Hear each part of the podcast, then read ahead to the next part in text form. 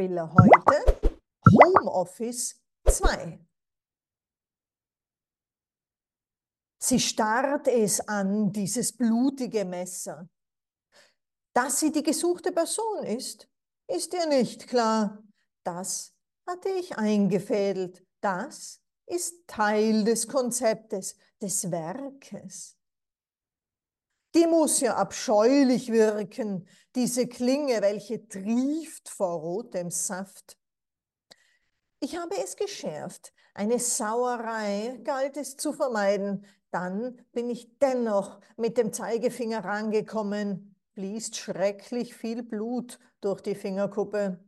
Sie starrt. Im Grunde ist mir ja egal, was sie denkt.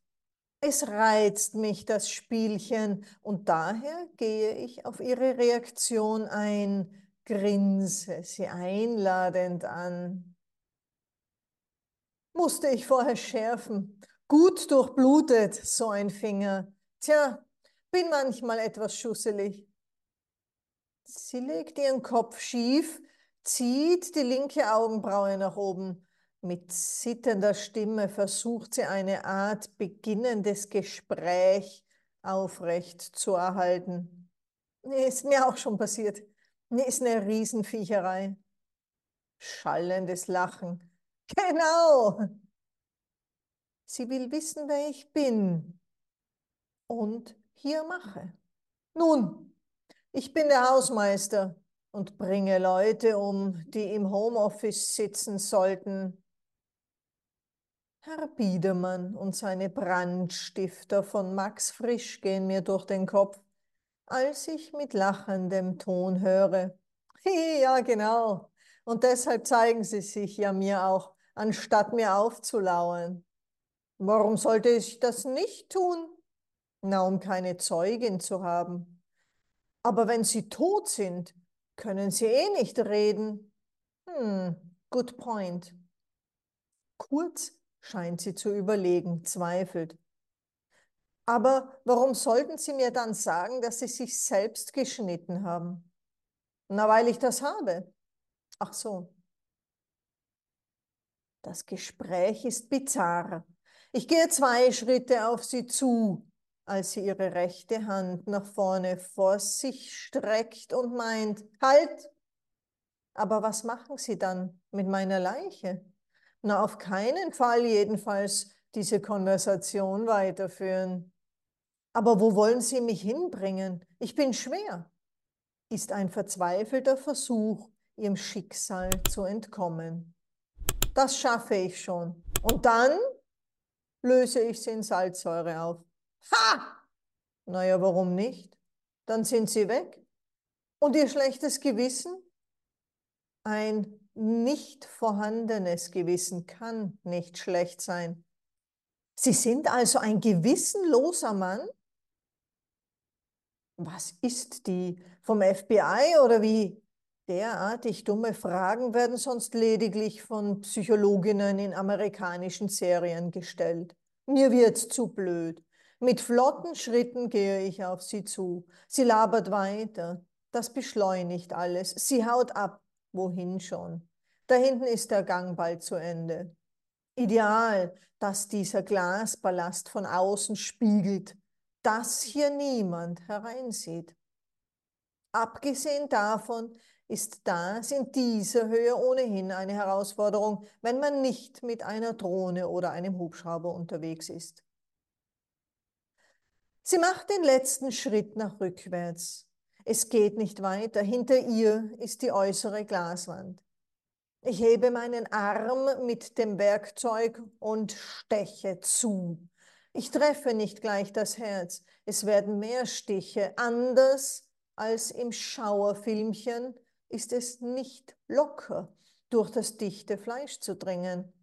Außerdem behindern die Rippen zwischendurch das Messer. Zudem kommt, dass der Körper langsam erschlafft und ich mich bücken muss, um weiterhin zustechen zu können, was wieder einen höheren Kraftaufwand erfordert, zumal ja die richtige Körperhaltung für einen optimalen Energieverbrauch sorgt. Es spritzt das Blut nicht gleich, nur wenn ich eine Hauptschlagader treffe.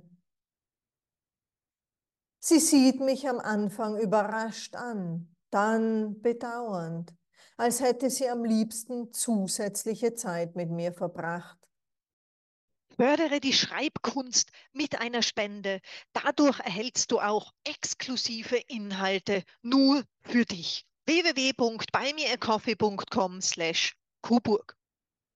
Selten aber doch bekommst du wertvolle Inhalte per E-Mail. Schau dazu vorbei auf www.kuburg.online/blog. Du findest mich auch auf Instagram unter kuburg.online oder auf Facebook unter kuburg.online, auf YouTube unter kuburg online oder kuburg.online und als Podcast auf Spotify, Apple oder Google mit den Stichwörtern Kuburg und Mini-Thriller.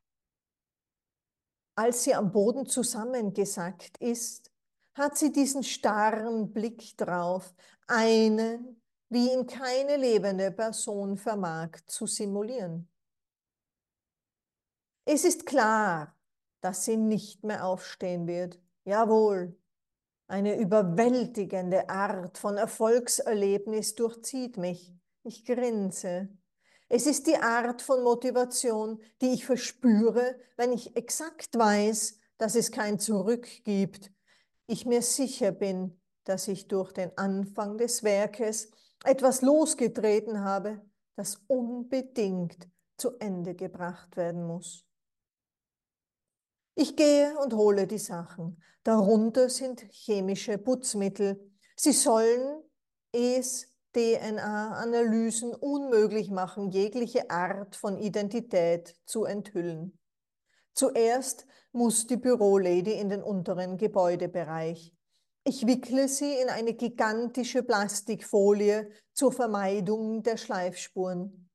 Trotz meiner Kraft kommt es nicht in Frage, sie bis zum Aufzug zu tragen.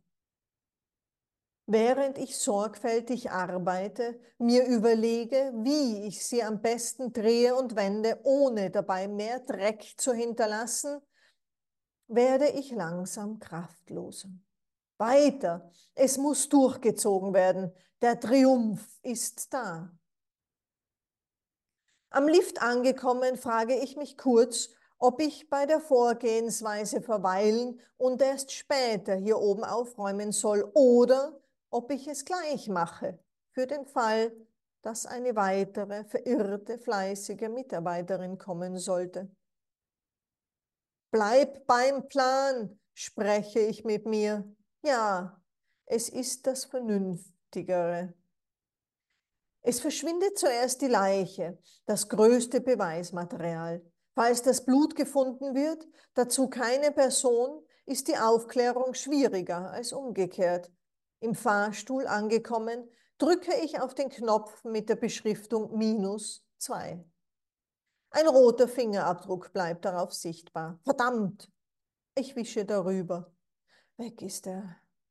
Gibt es mehr, womit ich nicht gerechnet habe? Die Handschuhe, so habe ich mir überlegt, brauche ich ja nicht, zumal ich ja hier arbeite und ohnehin überall meine persönlichen Spuren sind. Aber mit Blut? Wenn ich nicht alles durchdacht habe, werden mir die letzten Details noch einfallen. Hier in den Tiefen bewege ich mich um die Ecke und komme ich in den Raum unter der Tiefgarage. Er ist leer. In den darüberliegenden Stockwerken gibt es hier die Fluchttreppe. Weiter ins Erdinnere führt sie nicht, sodass hier zusätzlicher Stauraum entstanden ist. Handschuhe. Der Adrenalinrausch schwindet. War es das wert? Was sollte das? Der Rausch hatte von der Planung bis vorhin gedauert. Denk nicht nach, zu spät. So ist das mit der Welt. Die Wirtschaft fordert ihre Opfer, der Krieg, die Politik tun es. Warum also nicht auch die Kunst? Sind manche Menschen denn derartig wichtig, dass es recht zu fertigen ist, wenn wegen ihres hohen Energieverbrauches andere an deren Dreck ersticken? Ehe der Auflösevorgang einsetzt, zerstückle ich sie. Die Säge ist intakt. Nach einer Sekunde mit der Elektrosäge stellt sich heraus, dass der gesamte Raum verunreinigt ist. Ich kleide ihn penibel mit großen Mengen an Plastikfolie aus, bevor ich weiter ans Zerkleinern gehe. Die Stücke passen in die mit Salzsäure gefüllte Wanne. Dass sie nicht vollgefüllt sein durfte, war mir vorher klar. Schließlich hat ein Körper eine gewisse Dichte. Es funktionierte. Der Vorgang dauert. Ich schaue zu. Ich sehe, wie jedes Detail langsam abdampft. Wie hypnotisiert wende ich meine Augen nicht ab. Erst nach einigen Minuten setze ich eine Schutzbrille auf. Es erinnert mich an die Abende als Jugendlicher, als wir auf der Lichtung Feuer gemacht hatten, um Würste zu grillen. Wir hatten hineingestarrt in die Hitze, hatten unsere Blicke nicht woanders hinrichten können. Ein Stück ums andere verschwindet. Ich weiß nicht, wie lange es gedauert hat. Es ist mir egal. Selbst wenn der Morgen anbricht, wird niemand kommen. Zeit habe ich im Überfluss. Das hatte ich immer haben wollen. Ich gehe die Nacharbeiten an. Stopp! Erst im oberen Stockwerk klar Schiff machen. Da fällt mir ein, dass die Forensik nur ein winziges Fäserchen bräuchte, um Blut nachweisen zu können. Ich zittere, zweifle, Angst. Wieso sollten Sie da oben suchen? Ich putze, exakt. Wieder. Nochmal. Ist Sonnenuntergang? Wenn ja, des nächsten Tages oder des übernächsten? Die Erschöpfung überspiele ich. Essen will ich nicht, trinken nicht. Die Toilettengänge hielten mich nur auf. Es würde mich schrecklich nervös machen, nicht zu wissen, was abgegangen sein würde, während ich meinen menschlichen Bedürfnissen nachgegangen wäre. Oben ist alles fertig. Es heißt unten wischen, putzen, reiben. Obwohl in den Raum kommt niemand. Ich könnte ausgeschlafen wiederkommen. Negativ.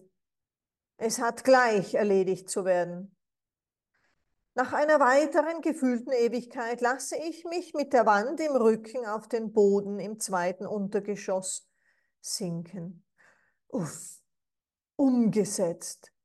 Nein, ich muss aufstehen, bevor ich wegnicke und die Putzmittelverpackungen entsorgen. Ich werde zum Fluss latschen, sie mit Sand befüllen und versenken. Fertig. Alles perfekt abgewickelt, organisiert. Nichts wird auf mich hindeuten. Ich werde sagen, dass ich im Bürokomplex geputzt habe, was ja der Wahrheit entspricht. Niemand wird es hinterfragen. Hierarchisch tiefstehende Hausmeister werden nicht beachtet. Dann werde ich müde in die Federn gefallen sein. Der Morgen graut. Immer noch weiß ich nicht, der wievielte nach der Tat. Ich drehe mich um. Die Stadt hatte hier vor 70 Jahren den Fluss in ein Bett gelegt. In den 1980ern waren hier Drogenpartys. Es ging mir durch den Kopf, dass die Heroinsüchtigen teilweise noch in ihren Methadonbehandlungen sind. Überwachung war Teil der Lösung des Problems. Ein Gedanke gibt den anderen, als ich mich umdrehe und in die Kamera starre, die zum Ufer zeigt, an dem ich eben beschäftigt war. Das war Home Office 2, der heutige Mini-Thriller.